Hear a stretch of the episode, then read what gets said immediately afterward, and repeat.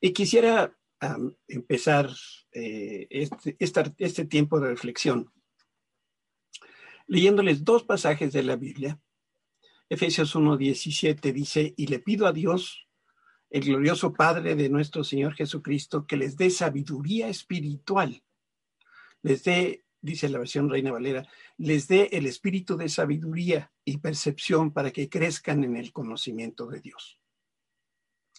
Y en Deuteronomio 8.3 dice, sí, te humilló permitiendo que pasaras hambre y luego alimentándote con maná, un alimento que ni tú ni tus antepasados conocían hasta ese momento. Lo hizo para enseñarte que la gente no vive solo de pan, sino que vivimos de cada palabra que sale de la boca de Dios. Y esto es lo que eh, a través de estos, de, esta, de estos pasajes Dios nos dice el día de hoy. En este tiempo, en esta estación hay una bifurcación, una Y en el camino frente a ti. Es necesario que tomes una decisión. ¿Cómo vas a posicionar tu corazón y tu mente a lo largo de este año que está empezando? Este es un momento crucial, dice el Señor, y yo no quiero que te lo pierdas. Así que ve hacia arriba, hacia la nube, y ve lo que yo te estoy mostrando. Ahora imagina la bifurcación en el camino. Son dos caminos diferentes que puedes escoger en este tiempo, en esta estación en la tierra. Uno de los caminos de tu corazón te está llevando a un lugar de desesperación, de ansiedad, de incertidumbre, de abandono. Este es un camino polvoriento y oscuro. El otro es mi camino, un camino de luz, de color, de alegría, que conduce a mi corazón, a mi amor y a mi seguridad. Al tomar este camino estás decidiendo que tu corazón quiere conocerme más, conocerme de una manera más profunda. Quiero que sepas que en esta próxima estación habrá incertidumbre. Por eso hoy te digo, si eliges el camino que lleva mi corazón para conocerme de una manera más íntima, de verdad vivirás y prosperarás no solo en tu corazón y mente, sino en todo lo que tú haces pídeme que te dé de mi espíritu, de espíritu de sabiduría y de revelación, para que me conozcas mejor y más profundamente. Pídeme cualquier cosa que tus ojos y corazón está impidiendo escucharme, y tú me verás como realmente soy. En Cristo Jesús. Amén. La reflexión de hoy tiene que ver con lo que estamos eh, empezando a, estudiar este año, que tiene que ver con escuchar la voz de Dios. Es un tema ah, muy, muy rico, muy abundante, donde nosotros eh, debemos aprender a escuchar la voz de Dios. Déjame empezar por que juntos leamos un pasaje que está en la carta de Pablo a los Romanos, capítulo 10. Vas a ver cómo he subrayado algunas palabras que, quiero destacar para ti. Dice, así que la fe viene por oír, es decir, por oír la buena noticia acerca de Cristo. Pero pregunto, ¿de verdad el pueblo de Israel oyó el mensaje? Claro que sí. El mensaje se ha difundido por toda la tierra y sus palabras por todo el mundo. El versículo 19 vuelvo ahora, vuelvo a preguntar, ¿entendió realmente el pueblo de Israel? Por supuesto que sí, pues incluso en el tiempo de Moisés, Dios dijo otra vez, despertaré sus celos con su pueblo, con un pueblo que ni siquiera es una nación, provocaré su enojo por medio de gentiles insensatos. Luego Isaías habló audazmente de parte de Dios y dijo, me encontraron personas que no me buscaban me mostraré a los que no preguntaban por mí. Este es un pasaje que hace referencia a Isaías 65. Pero con respecto a Israel, Dios dijo, todo el día les abrí mis brazos, pero ellos fueron desobedientes y rebeldes. En otras palabras, oyeron, pero se negaron a obedecer. Y si yo tuviera que traducir este, este texto en, en, en una sola frase, si nos quitan el texto, me pueden ver, ¿Ok? Este es el tiempo de escuchar. Ahora entienden por qué a veces mi hijito me, quiere sacar carnes verdes, pero no lo voy a, no lo voy, a. Estoy tomando nota, me distrae. Muy bien, hijito, eso es, eso, eso pensé inmediatamente. Vamos a hablar acerca de la nube en el desierto. Y la nube en el desierto es una manera como Dios le habló a su pueblo. Vamos a leer otro pasaje en Éxodo 13, 21. Voy, espérame, espérame.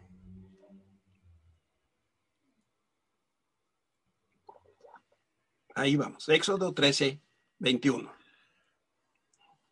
El Señor iba delante de ellos y los guiaba durante el día mediante una columna de nube y les daba luz o los alumbraba. Durante la noche con una columna de fuego, esto les permitía viajar de día y de noche.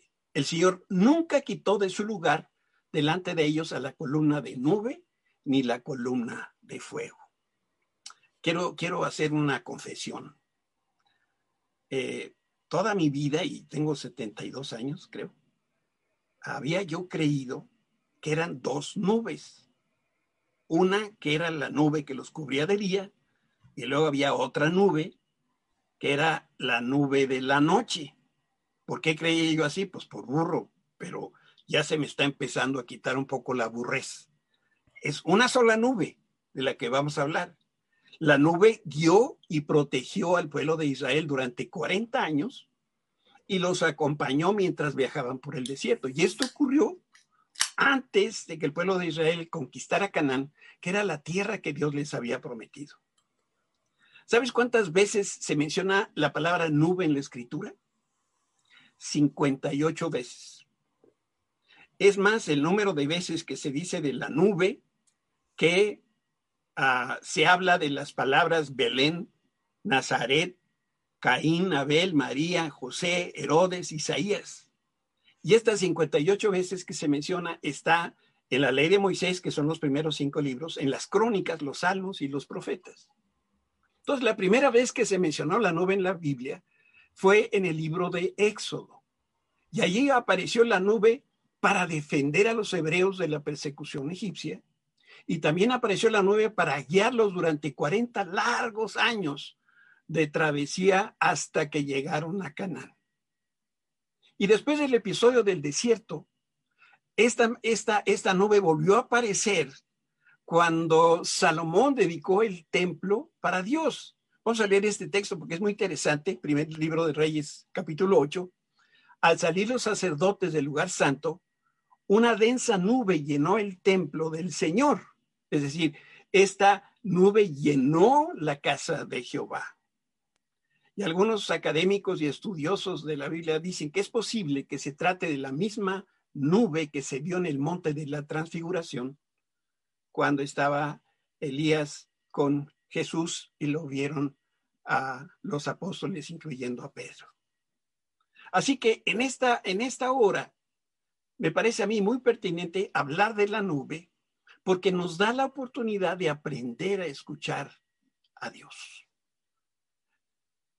La nube eh, fue un fenómeno único.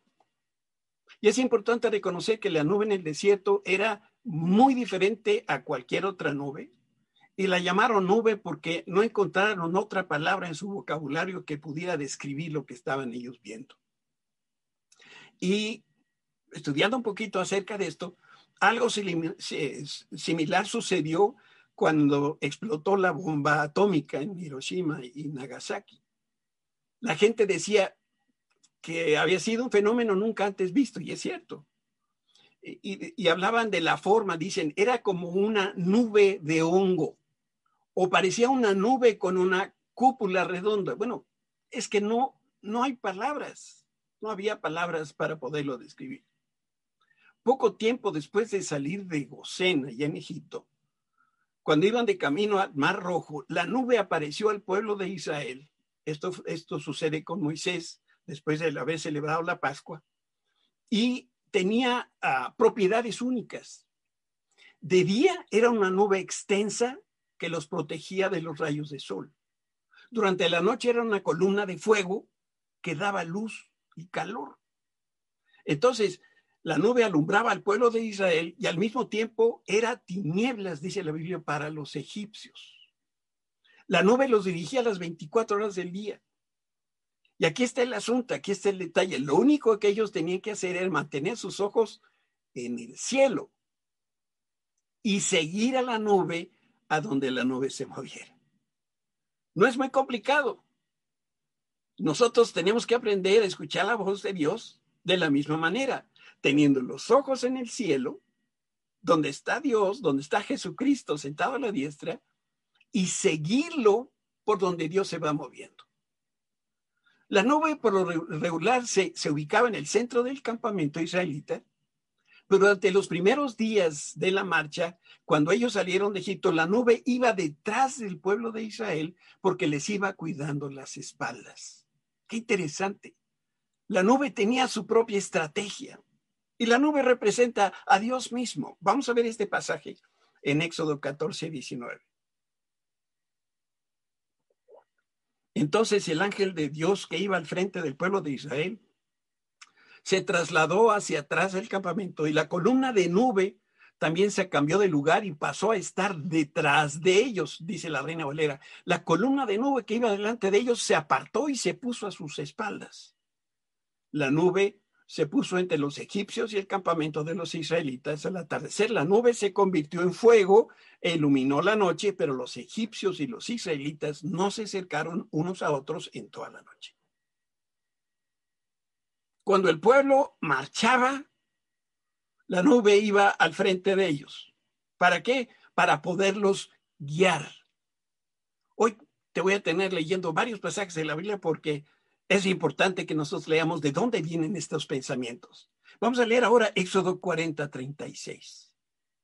Cada vez que la nube se levantaba del tabernáculo, tabernáculo era esa tienda de campaña donde iba Dios, el pueblo de Israel se ponía en marcha y la seguía. Pero si la nube no se levantaba, ellos permanecían donde estaban hasta que la nube se elevaba. En otras palabras, no se movían hasta el día que la nube se alzaba. Durante el día la nube del Señor quedaba en el aire sobre el tabernáculo y durante la noche resplandecía fuego dentro de ella, de modo que toda la familia de Israel podía ver la nube y eso mismo ocurrió durante todos sus viajes. 40 años sucedió esta misma situación. ¿Cómo llamó el pueblo de Dios a lo que veía? ¿Qué, qué, nombre, con qué nombre eh, expresó la experiencia? ¿Qué palabras eh, utilizaron para este fenómeno sin precedente? Bueno, como no había palabras en el vocabulario, por eso en algunas veces lo vamos a ver en la, en la Biblia, que decía el pueblo de Israel, vieron la gloria de Dios y se están refiriendo a la nube. O vieron el resplandor de Dios y están pensando en la nube. Y otras veces sencillamente decían, vimos la nube. Entonces, sin la nube, el pueblo de Israel hubiera muerto en el desierto muchos años antes de llegar a la tierra prometida. La nube también los protegía de los ah, enemigos humanos, como fue con Faraón y con el ejército, y también los, los cuidaba, los protegía de los peligros naturales que hay en el desierto. ¿Cuántas personas salieron de Gosén, ahí en Egipto, con Moisés? Bueno, vamos a leerlo, como lo, dice la escritura. Esa noche, el pueblo de Israel, de, Israel, salió de Ramsés y emprendió viaje hacia Sucot. Eran unos 600 mil hombres de a pie además de las mujeres y de los niños. Esta era la forma tradicional de contar a la gente. No hay mujeres, no se sientan discriminadas, simplemente esta era la manera regular que el pueblo de Israel contaba, contaba a los hombres. A estos 600 mil hombres, entonces tenemos que agregarle un chorro de mujeres y niños y también salieron esclavos de Egipto que los acompañaron durante su viaje. Usa por un momento tu imaginación y piensa en lo siguiente. ¿Te imaginas el escándalo que hacían 600 mil esposas juntas? ¡Wow! Y, yo le calculo que el contingente que, comandaba Moisés era como de, dos, como de dos millones de personas. ¿Cómo llegó ese cálculo? 600 mil hombres por una esposa y tres hijos hacen dos millones cuatrocientas mil personas. Si tú le calculas más o le calculas menos, estás bien, porque la Biblia no nos da el dato exacto. Pero no sé si te pasa, pero yo hay veces que los números no me dicen absolutamente nada y este es uno de esos casos. ¿Cuántos son dos millones cuatrocientas mil personas? ¿Cómo podemos uh, poner en una balanza y dimensionar el, rebañito que tenía que apacentar Moisés. Y para ponerle en perspectiva, en el estadio que caben 110 mil personas. Ahora imagina 22 estadios juntos. Ese era el pueblo de Israel en Egipto. Ahora trata de poner orden a más de dos millones de personas. Si tú les decías, vamos para la derecha, que, que la voz llegaba al último, pues a saber qué pasaba y cuánto tiempo tardaba. Según los censos del 2010, esta cifra es cercana a la población de estados como Querétaro, toda la población de Querétaro o toda la población de San Luis Potosí. Bueno, todas estas personas caminaban en el desierto a una temperatura promedio de 40 grados durante el día y, es bajo cero durante la noche. Y en distintas zonas del desierto hay una variación de 15 grados de temperatura. Significa que cuando el calorcito apremiaba, podía subir a 55 grados a la sombra, asumiendo que encuentras un nopal o algún arbusto donde taparte. En la Ciudad de México, cuando la temperatura llega a 28 grados, la gente se saca los ojos. Un hombre en el desierto fácil muere, fácilmente muere si le faltan tres elementos. Te voy a mostrar el primero con esta lámina. La primera lámina. No, vas a poner un pasaje, sino una lámina. Sí, sí, es la lámina. ¿Qué lámina es? ¿Qué lámina es? 22. Ah. Entonces, digo, que un hombre en el desierto se, se muere si le falta este primer elemento, guía apropiada. Y en la escritura tenemos eh, eh, esta, esta, este principio. Dice, tu palabra es una lámpara que guía mis pies y una luz para mi camino. Si nosotros no tenemos la guía que proporciona el Espíritu Santo para caminar en esa tierra, nos vamos a perder. El segundo elemento que, es indispensable en el desierto es sombra que protege del sol. Y me gusta este, este Salmo 36, donde dice, qué precioso es tu amor inagotable, oh Dios. Todos los seres humanos encuentran refugio a la sombra de tus alas. Sin el amor de Dios, nosotros no vamos a ningún lugar. Y el tercer elemento es el agua. Salmo 1 es un salmo que habla de Jesús, dice, Dios bendice a quienes aman su palabra y alegres estudian día y noche. Son como árboles sembrados junto a los arroyos. Llegado el momento, dan mucho fruto y no se marchitan sus hojas. Todo lo que hacen les sale bien. Interesante, ¿no creen? Si nosotros logramos escuchar la voz de Dios, tenemos guía. Si nosotros escuchamos la, voz de Dios, es, es, esa corrientes de agua que nos mantienen eh, hidratados. Y el amor de Dios es lo que nos permite a nosotros vivir. Esa nube en el cielo era un recordatorio permanente del cuidado de Dios por su pueblo. Y también era una muestra de su fidelidad constante que los protegía de todos los peligros que hubiera en el desierto. Por eso la nube representa la presencia de Dios Todopoderoso. Y miren, déjeme decir dos frases, pero no es un juego de palabras. Es importante que lo que puedas tú escuchar y precisar. Cuando Dios estaba con su pueblo, se veía la nube. Ahí estaba la nube, ahí estaba el fuego en la noche. Se ve la presencia de Dios. Y cuando Dios habla desde la nube, se puede escuchar la voz de Dios, ¿sí?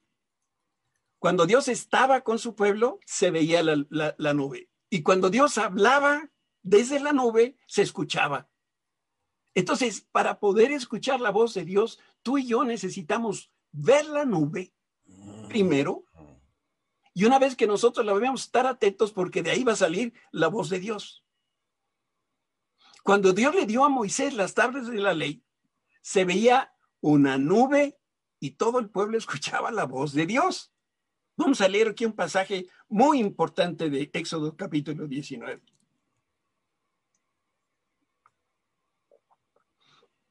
En la mañana del tercer día, retumbaron truenos y destellaron relámpagos, y una nube densa descendió sobre el monte, esta es la presencia de Dios, se oyó un fuerte y prolongado toque de cuerno de cornero, y todo el pueblo tembló. Quiere decir que escucharon y vieron lo que estaba sucediendo. Moisés llevó a la multitud fuera del campamento para encontrarse con Dios, y todos se pararon al pie de la montaña.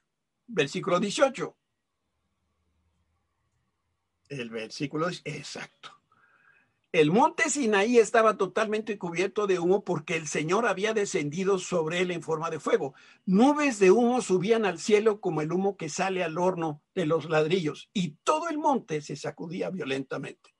A medida que el sonido del cuerno del carnero se hacía cada vez más fuerte, Moisés hablaba y Dios le respondía con voz de trueno. Dios habla con voz de trueno y no tiene nada que ver con el volumen. Está hablando de la autoridad de Dios. Dios le respondía a Moisés con, con voz tronante y el pueblo tenía temor. Teniendo la posibilidad de, de ver y hablar con Dios, el pueblo de Israel le dijo a Moisés, mejor tú sube pastor, tú pregúntale a Dios y luego vienes y me dices, no, es que Dios quiere que tú subas al monte para que tú escuches la voz de Dios. El arca del pacto que iba dentro del tabernáculo, cuando esto sucedía es porque Dios estaba o estaba descansando en ese lugar santísimo y Dios habló desde la nube y siguió hablando mientras llevaban el tabernáculo por el desierto. Miren cómo lo dice ese otro pasaje de Éxodo capítulo 33. Moisés tenía la costumbre de armar la carpa de reunión a cierta distancia del campamento y toda persona que quería hacer alguna petición al Señor iba a la carpa de reunión que estaba fuera del campamento. Cada vez que Moisés se dirigía a la carpa de reunión, toda la gente se levantaba y permanecía de pie a la entrada de su carpa. Todos seguían a Moisés con la vista hasta que entraba la carpa. Versículo 9. Cuando Moisés entraba en la carpa, la columna de nube descendía y se quedaba en el aire a la entrada mientras el Señor hablaba con Moisés. Cuando el pueblo notaba que la nube se detenía a la entrada de la carpa, cada persona separaba la entrada de su propia carpa y se inclinaba. Yo, creo que con un poquitito de temor. Y dentro de la carpa de reunión, el Señor hablaba con Moisés cara a cara, como cuando alguien habla con un amigo. Después Moisés regresaba al campamento, mientras que su asistente, el joven Josué, hijo de Nun, permanecía en la carpa de reunión. ¡Wow! Dios hablaba, Dios los protegía, Dios les mostraba su amor, pero déjame decirte algo más que sucedía con la nube. Desde la nube Dios también emitió juicio en contra de los rebeldes del pueblo de Israel. Vamos a ver este otro pasaje en el libro de Números, capítulo 12. Entonces el Señor descendió en la columna de nube y se detuvo en la entrada del tabernáculo de reunión Aarón y María, que eran, se acuerdan, los hermanos de Moisés. Y llamó él y ellos dieron un paso al frente y el Señor les habló. Y escuchen lo que voy a decir y les dijo, si hubiera profetas entre ustedes, yo el Señor me revelaría en visiones y les hablaría en sueños. Resulta que los hermanos de Moisés estaban envidiosos, tenían celos, porque Dios solamente le hablaba a Moisés y recriminaron ese hecho. ¿Y por qué Dios no nos habla a nosotros? Y entonces Dios está contestándoles, ¿por qué no les habla? Dice, si yo hubiera visto profetas entre ustedes, a eso le hubiera hablado. Versículo 7, pero, con, pero no con mi, mi siervo Moisés. De toda mi casa, él es en quien confío. Este es mi hombre de confianza.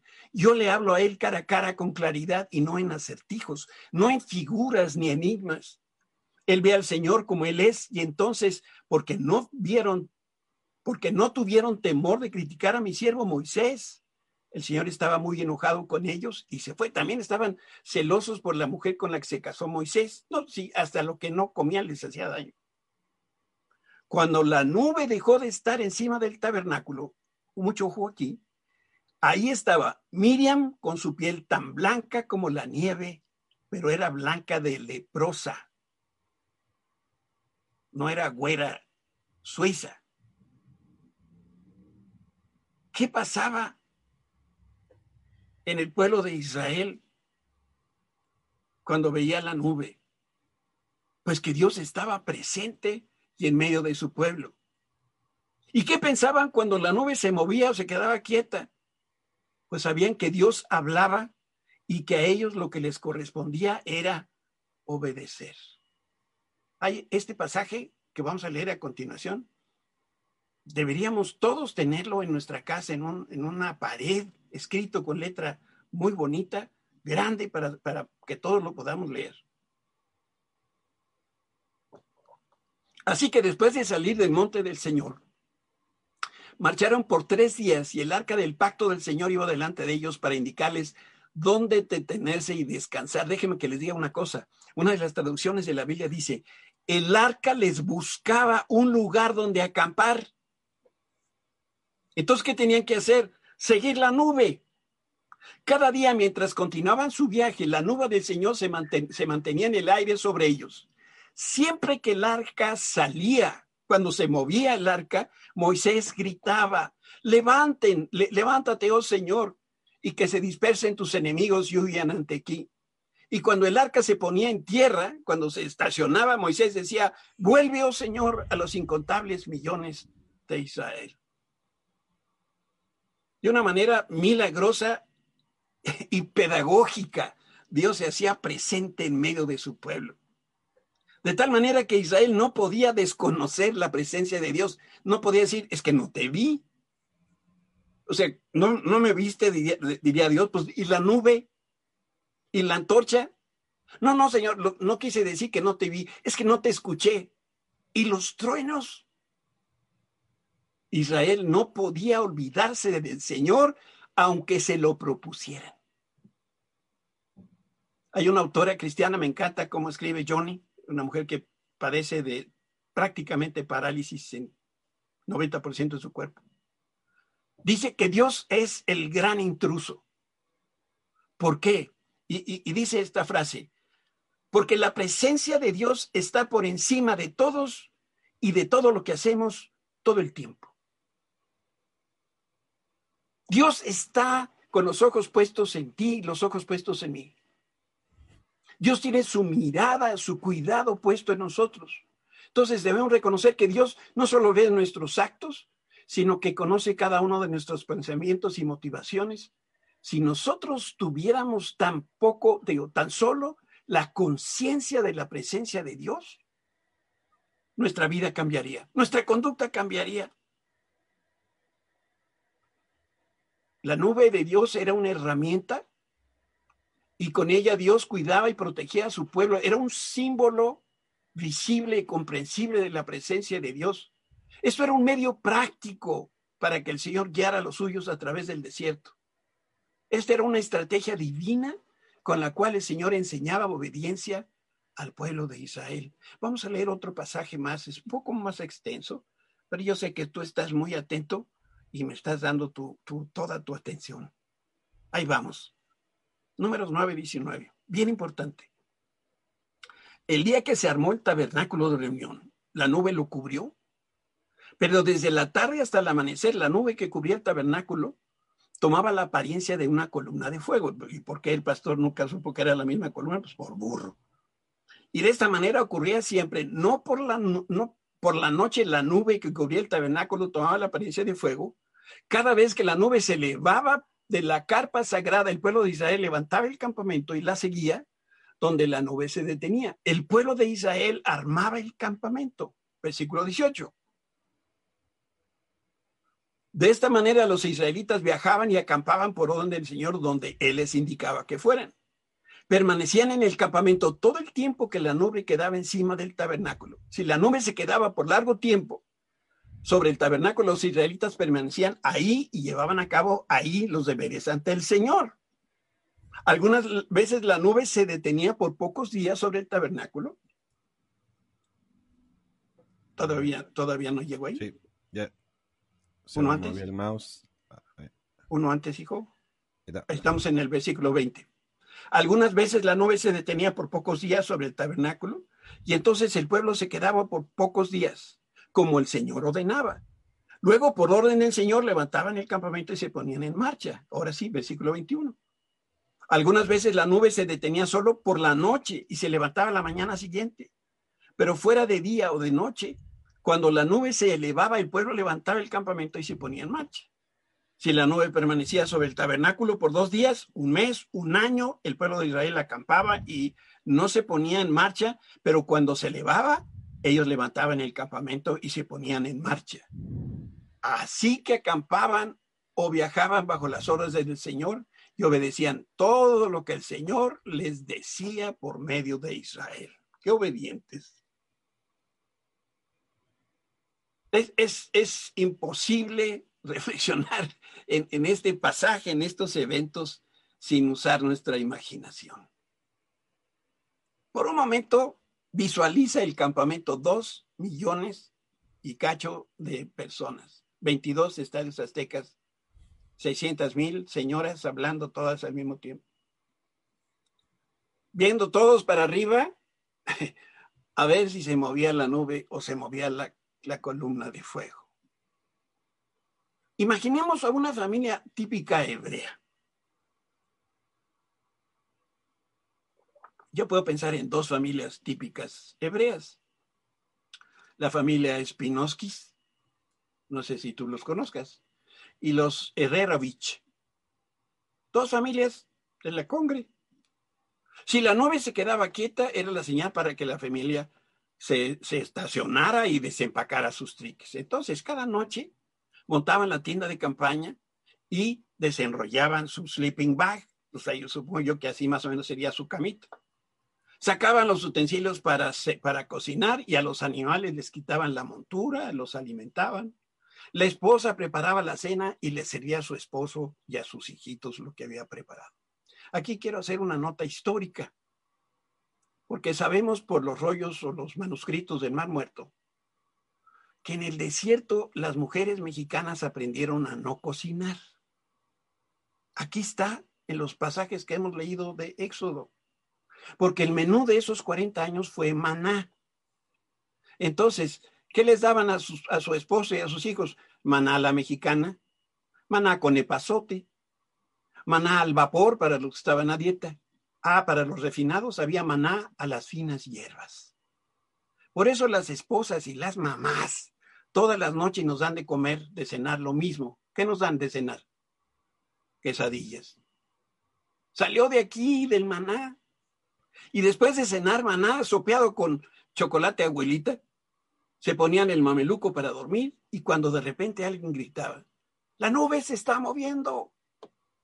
Nuevamente, esa era la señal, la familia debía vestirse, empacar todas sus chivas, continuar el viaje y ahora la travesía iba a ser de noche.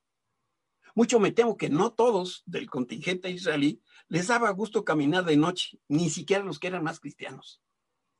Una hora más tarde, la nube se vuelve a detener se veían unos a otros sorprendidos, los Ereskis y, los Askenaskis. Y entonces se veían unos a otros y decían, esta nube no, no me lo vuelve a hacer, ahora no desempaco, ahora voy a dormir vestido. Amanecen y la nube está quieta. Pasa la mañana y luego la tarde y la nube no se mueve. Luego viene la noche y la nube sigue muy quietecita, pasa un día, pasan dos, una semana, desempaco o no desempaco dice otra persona, yo creo que está pasando mucho tiempo ya, aquí nos vamos a quedar por un buen tiempo. Creo que nos vamos a estacionar varias semanas, si no es que meses. Entonces, ahora desempacar todo, poner nuestras tiendas de campañas en orden. Y decía el papá, yo necesito dormir en mi camita. La familia obedecía todas las instrucciones que daba la cabeza del hogar Y entonces los hijos y la esposa desempacaban, el papá supervisaba, porque eso hacemos muy bien los papás, y dirigía, sacaban los sartenes, la vajilla de la mamá, extendían los sleeping bags, desempolvaban cuadros, sacaban la, la, secadora, la computadora, el microondas. El papá se quitaba la ropa de viaje, se ponía su pijama, se metía a la cama, acomodaba la almohada. Y cuando estaba a punto de dormirse, oía la voz de Aarón. La nube se está moviendo. Te pregunto, ¿el pueblo de Israel disfrutaba la manera como Dios los guiaba? Yo te voy a responder por ti, de seguro que no les gustaba. Con todo el corazón, ellos lincharían a Moisés y le pidieran a Aarón o a cualquier otro líder que los llevara de regreso a Egipto. El pueblo de, de Israel les molestaba que se moviera o que se quedara quieta la nube. Pero más que esa cosa, les, les, les, enojaba la disciplina de Dios, que los obligaba a ver la nube, a no quitar los ojos del cielo. Y nunca se dieron cuenta que por la infinita sabiduría de Dios los estaba moldeando para convertirse en una fuerza militar que iba a conquistar Canaán. Por eso tardaron 40 años. No era que Dios los quería hacer sufrir, no era un castigo, los estaba preparando, los estaba moldeando, les estaba enseñando a escuchar su voz. Y quiero terminar esta reflexión con un par de pensamientos más. Alguno podría pensar que Israel tenía una nube y nosotros no tenemos algo similar. ¿Cómo es que Dios nos cuida o a través de qué nos protege? Déjame decirte que el pueblo de Israel tenía una nube y lo que nosotros tenemos es algo mucho mejor que la nube. Nosotros tenemos al Espíritu Santo, que es la vida de Dios todo, todopoderoso, que está en nosotros o dentro de nosotros. Ese Espíritu Santo es el consolador que nos da dirección y protege como la nube lo hizo con el pueblo de Israel.